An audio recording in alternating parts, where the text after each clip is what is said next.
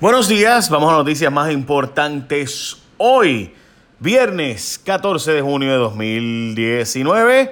Madison Anderson Berríos, nuestra nueva Miss Puerto Rico, eh, de Florida, pero boricua. Bueno, primero la chica ya había representado a Puerto Rico en otro concurso, así que hay que decir eso. Sí, yo sé. Se supone que este, este eh, resumen es de las noticias importantes del día, lo que te afecta a ti. Pero pues todos tenemos algo de, de, tú sabes, expertos en certámenes, ¿no? Así que, en fin, ella, que había ya competido por representando a Puerto Rico, importante, se fue a la Florida, su estado natal, donde se crió también, y corrió allá, perdió en el Miss USA de Florida, pero vino a Puerto Rico y compitió en Puerto Rico porque su madre es puertorriqueña. Y honestamente yo no sé qué pasa porque aquí en Puerto Rico si viene un norteamericano y juega por el equipo nacional de Puerto Rico como Jerome Mincy, James Carter, Renaldo Balkman eh, y tantos otros, ¿no? Eh, nos trajeron medallas y todo, pues esos son buenos. Si J-Lo, por ejemplo, eh, que no habla ni papá de español, pues es boricua, porque dice que se siente boricua. O George Springer, que es puertorriqueño de madre y queríamos que jugara por Puerto Rico en el clásico de béisbol. Por ejemplo, la misma Genesis Dávila, que representó a Miss Mundo Puerto Rico y luego dos años después se fue y ganó Miss Florida USA. O sea que eh, yo no sé cómo es que hay gente que simplemente no, no ve esto así de simple. Yo lo veo así de simple. Es como que ella dice que se siente boricua. Ella, by the way, yo, tú, si tú ves los puertorriqueños de la Florida y de fuera, son más puertorriqueños que los de aquí. O sea, tienen la bandera por todos lados, etcétera. Pero además, eh, yo honestamente creo que en este caso esta muchacha pues ya había demostrado un interés por representar a Puerto Rico, en, de hecho en un certamen anterior a este, así que, pero nada, nada, yo lo digo porque si fuera que un puertorriqueño lo abuchean en Estados Unidos por ser, eh, por tener acento y whatever, pues mm, tú sabes, nosotros estaríamos aquí en brote. So, próxima noticia, bares educativos como pasteles sin carne. Los aumentos de los maestros también no es como lo pintaron. Francamente, esto es así de simple. Hay un fragatán de dinero que el gobernador quiere eh, gastar y la Junta no lo autorizó. Y dice la Junta, pues que si el gobernador quiere darle aumento de sueldo a los maestros, pues chévere, pero tiene que cortar de otro sitio porque no puede seguir gastando y gastando.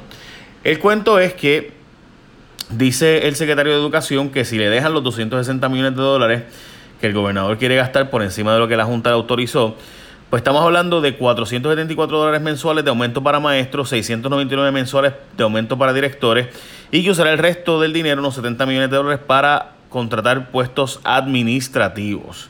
La Junta habla de aumentos salariales, pero de 500 anuales, no mensuales, como está planteando el secretario de Educación y demás.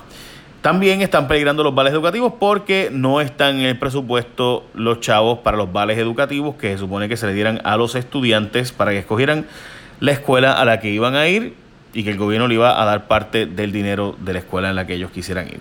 Apretado el gobernador, ordena eliminar controversiales proyectos de libertad religiosa y terapias de conversión, o sea, los mandó a sacar porque él había llegado a un acuerdo y lo que el gobernador básicamente estaba haciendo era lo siguiente. El gobernador quería cantar victoria tanto con los religiosos como con la comunidad gay. Así que el gobernador le presentó un proyecto que quería la comunidad gay, o sea, eliminar las terapias de conversión en Puerto Rico. Y además quería quedar bien con la comunidad religiosa, que era también voy a darte un proyecto de libertad religiosa. Bueno, pues resultó ser que se quedó sin la soga y sin la cabra, porque se formó en la legislatura donde le metieron unas enmiendas al proyecto de libertad religiosa, que la comunidad no estaba de acuerdo, y entonces así se formó. Y en fin, tuvo que retirar los dos proyectos. Nueva York obligará a vacunarse aunque tu religión te lo prohíba. Y es que muchísimas personas que no creen en vacunación se refugiaban en su libertad religiosa para justificar no vacunar a sus hijos. Y decían, ¿verdad?, por escrito en unas declaraciones juradas que la religión de sus hijos no le permitía, la religión de ellos no le permitía vacunar a sus hijos. Pues en Nueva York pasó que la comunidad judía empezó a tener eh, problemas, ¿verdad?, y antivacunas.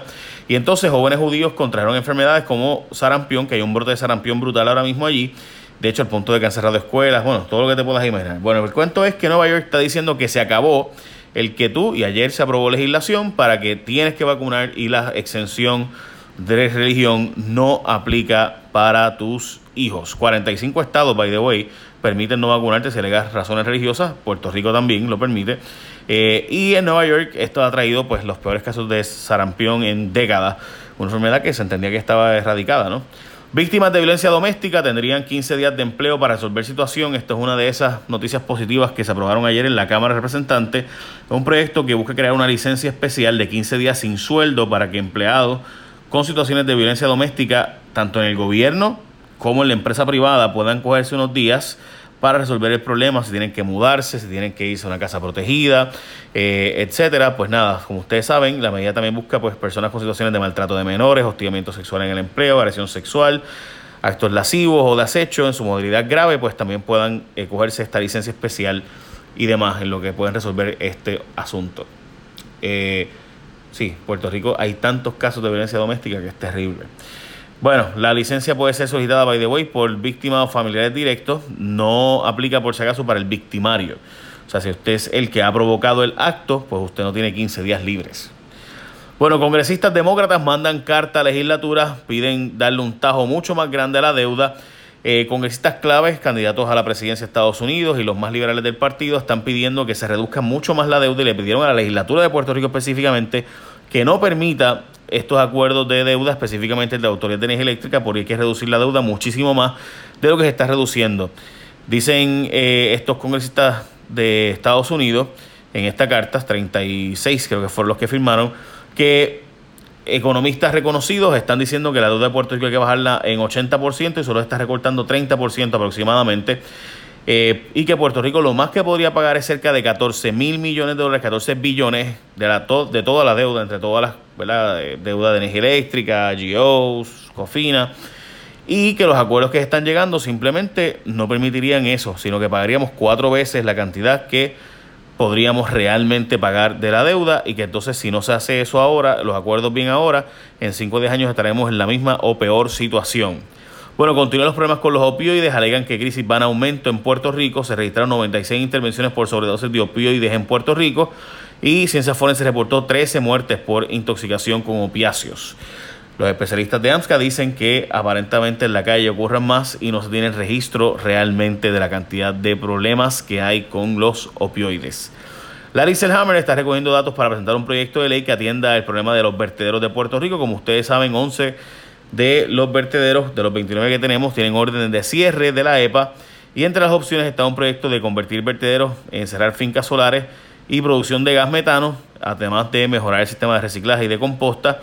Se espera que el proyecto se radique a finales de año o principios del próximo y muchos países están resolviéndolo con sistemas de incineración como Singapur y Suiza, que están básicamente creando sistemas de quemar la basura y así pues resolverlo. Supuestamente con eso pues que ya hay un sistema de emisiones tal que básicamente contamina nada o casi nada, alegadamente. Básicamente esas son las noticias más importantes del día de hoy.